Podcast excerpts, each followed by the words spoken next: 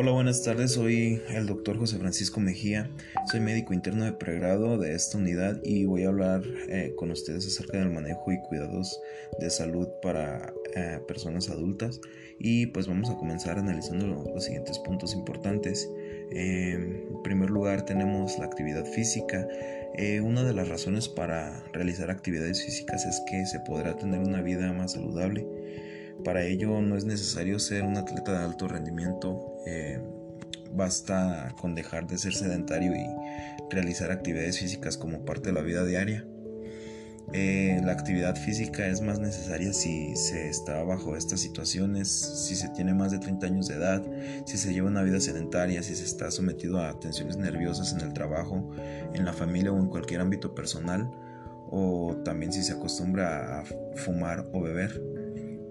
Muy bien, otro punto importante a tocar es el de la salud bucal. Sabemos que las enfermedades bucales que más afectan a los pacientes adultos o a la población en general son las caries dentales y las enfermedades periodontales. Em, el desarrollo de las caries dentales pues va a depender de la frecuencia del consumo de carbohidratos que estén dando y de los alimentos que se consumen en general, del tiempo de la exposición a los residuos de los mismos y de la alimentación de la eliminación de la placa bacteriana. ¿Esto qué quiere decir? Pues que tan frecuente pues se laven los dientes y si lo hacen de la forma adecuada. Eh, también depende de la susceptibilidad de la bacteria que se hospede en los dientes.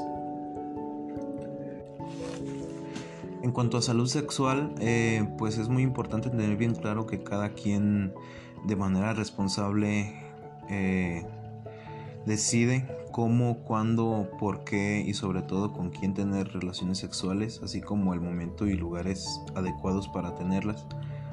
Em, pues la mejor manera de prevenir infecciones de transmisión sexual y embarazos no deseados es teniendo relaciones sexuales solo con una pareja y que ambos sean fieles.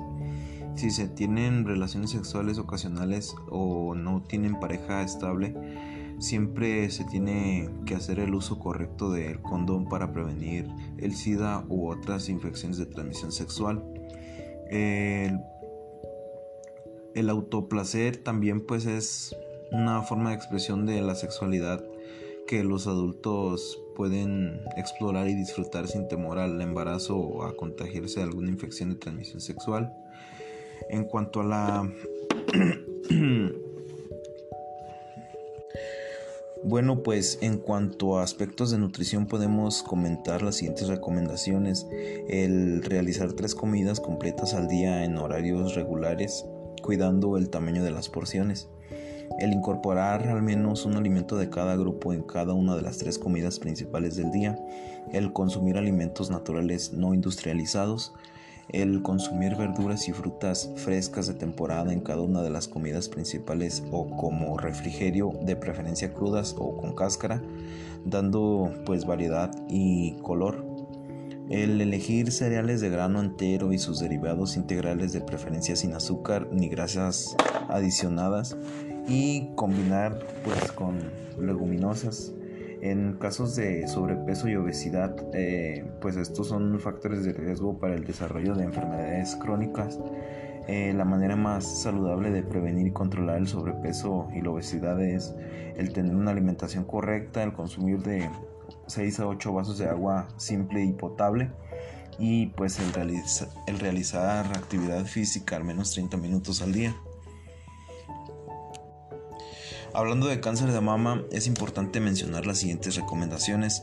El explorar sus pechos cada mes a partir de los 20 años, eh, someterse a un examen clínico anual en alguna unidad de medicina familiar a partir de los 25 años, el llevar a cabo mastografías cada dos años de los 50 a 69 años, o a partir de los 40 años si se tiene familiares directos con cáncer de mama, si se sometió a alguna terapia hormonal en la peri o postmenopausia por más de 5 años y el haber tenido una vida menstrual de más de 40 años.